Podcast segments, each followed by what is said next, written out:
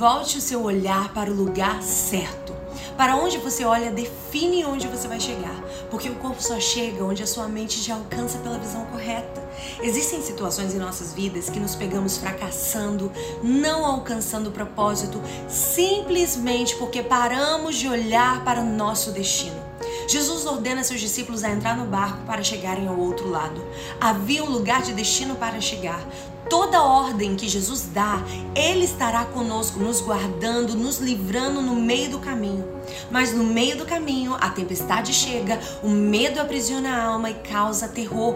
Jesus acalma os discípulos e vem ao encontro deles andando sobre as águas. Mas Pedro ousadamente quis mais. Ele disse: Se é o Senhor mesmo, me faça andar sobre as águas. Então disse Jesus: Vem. E Pedro começa sua caminhada até o seu destino, que é Jesus. Está escrito em Mateus 14, 30. Mas quando reparou no vento, ficou com medo e, começando a afundar, gritou: Senhor, salva-me. No meio do caminho, mesmo corajoso que começou a caminhada, perdeu o foco do destino, perdeu a visão do lugar que ele iria chegar e começou a olhar as circunstâncias do momento. Ele perdeu a fé porque tirou os olhos de Jesus e enxergou a realidade e não a verdade. A realidade é mesmo assustadora. Ventos, ondas, perigo e tempestade. Deus hoje quer destravar o teu olhar para você não enxergar apenas a realidade, mas enxergar a verdade. A verdade é Jesus, a verdade é a promessa, a verdade é a palavra dele.